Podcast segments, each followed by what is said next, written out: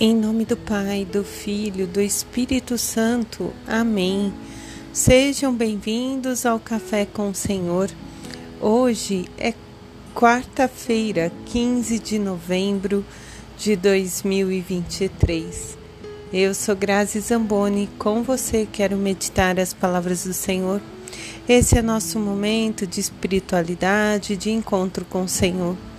Peçamos que o Espírito Santo venha sobre nós, que ele nos conduza sempre a fazer a vontade do Pai, que possamos ter realmente um encontro e que o Senhor permaneça durante todo esse dia junto de nós.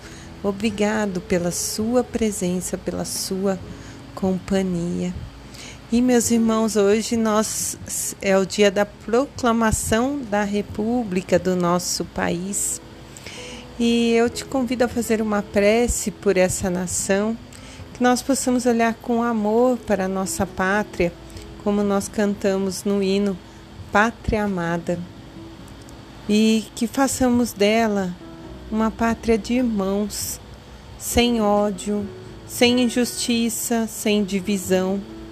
Eu sei que é difícil esse pedido, mas se começarmos a partir do nosso lar, das nossas comunidades, isso vai se estender. Que o bem comum realmente seja um fato traçado por todos nós.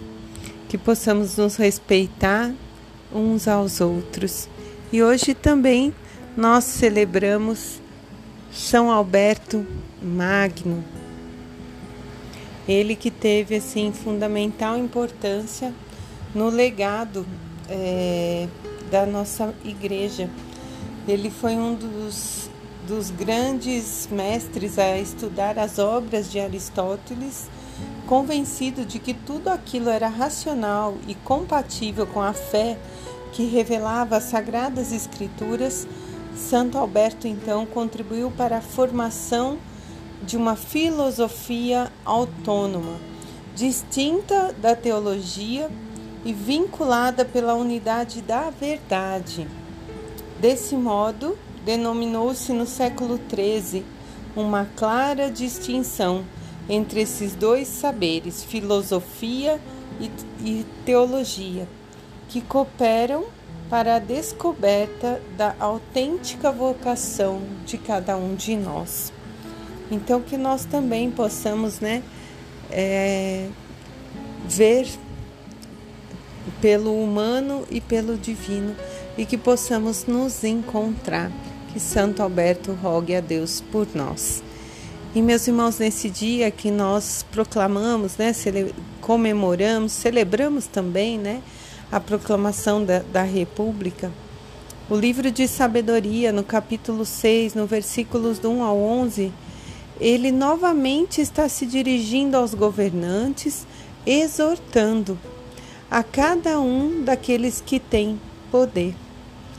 E o autor chama muito atenção, ele vai dizer: prestai atenção, vós todos que dominais as multidões, porque o Senhor os examinarás.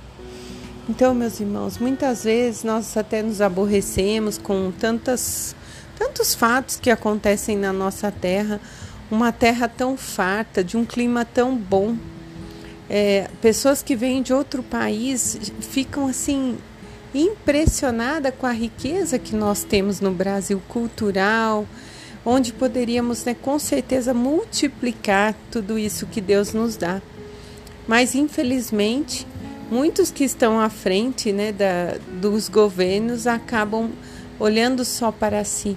Mas o nosso conforto vem da palavra do Senhor que vai dizer que o Senhor vai examinar cada um deles.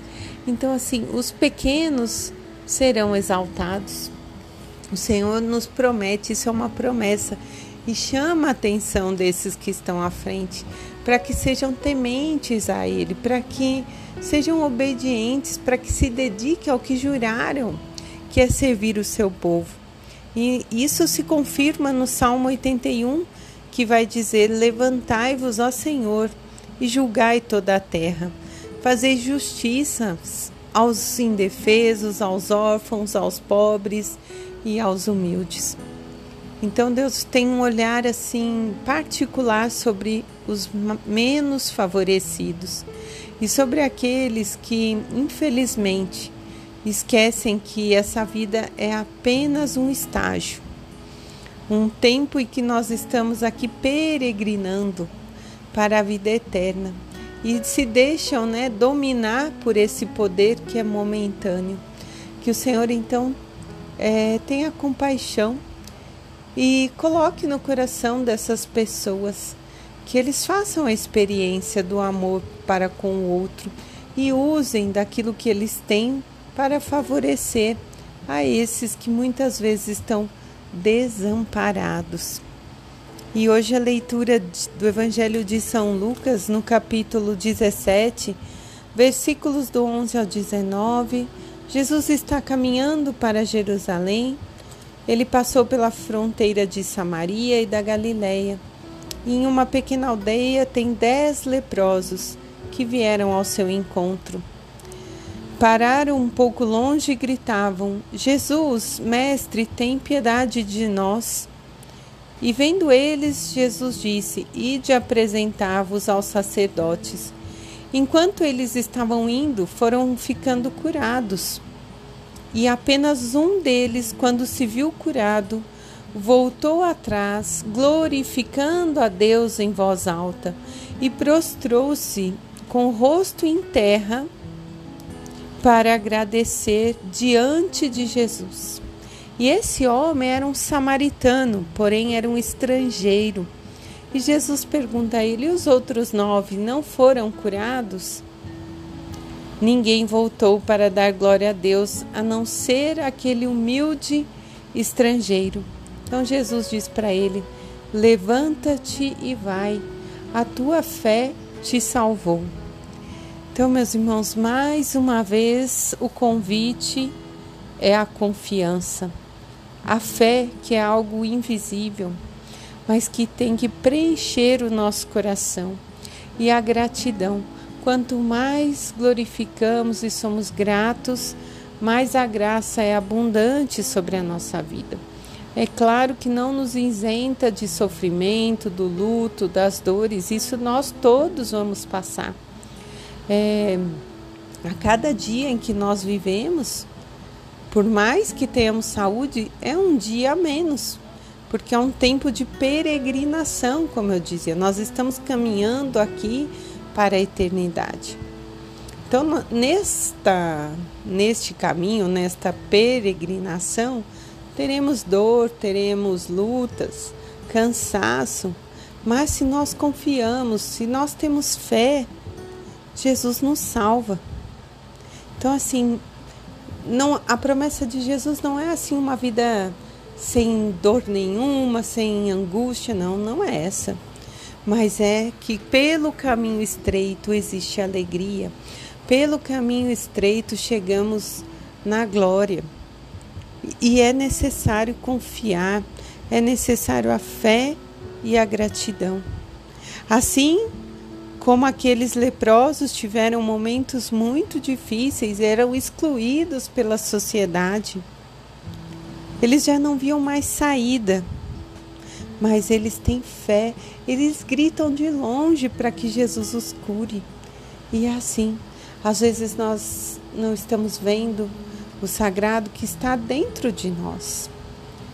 Mas gritemos, clamemos, dobremos o nosso joelho e seremos salvos. Que a gente possa caminhar ao encontro do Senhor cheio de gratidão e de louvor.